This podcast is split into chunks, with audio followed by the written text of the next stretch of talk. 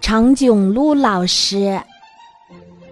长颈鹿是呱呱幼儿园的教师，他是一位非常棒的老师。他讲起课来又生动又有趣，一点儿都不枯燥，大家都非常喜欢他。长颈鹿老师非常敬业，每天他都会很早来到呱呱幼儿园。长颈鹿老师还经常在课前打扫教室，给教室里的花瓶换鲜花。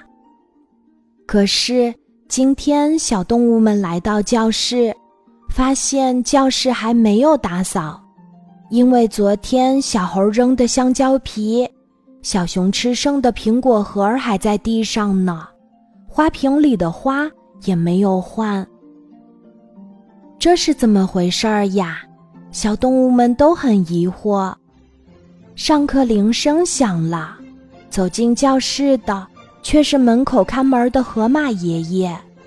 他难过的说：“你们的长颈鹿老师生病了，这几天都不能过来上课了。”小动物们听了很难过。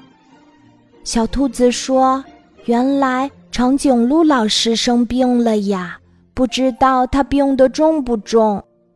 小松鼠也说，老师好几天来不了，可能病得很厉害。这个时候，小猴也过来说，长颈鹿老师天天给我们上课，还要打扫教室，一定是累病的。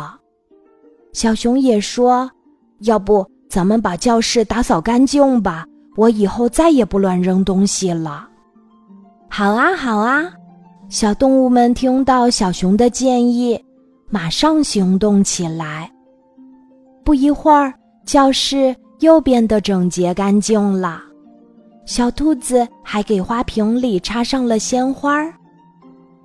这一天，虽然长颈鹿老师不在，小动物们都认真复习了功课。大家你帮我，我帮你，把长颈鹿老师教的知识全都学会了。放学了，大家决定一块儿去看望长颈鹿老师。小熊带上了他最爱吃的苹果，小猴带上了他最爱吃的香蕉，小兔子带上了胡萝卜。他们一起将这个装满爱心的果篮儿。抬到了长颈鹿老师的家。长颈鹿老师躺在床上，看到小动物们来了，他非常开心。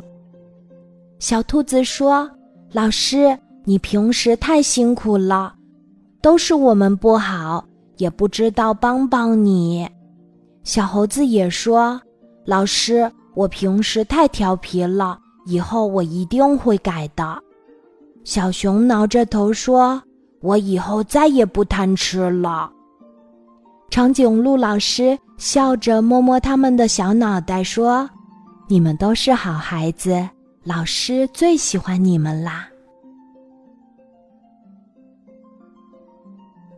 今天的故事就讲到这里，记得在喜马拉雅 APP 搜索“晚安妈妈”，每天晚上八点。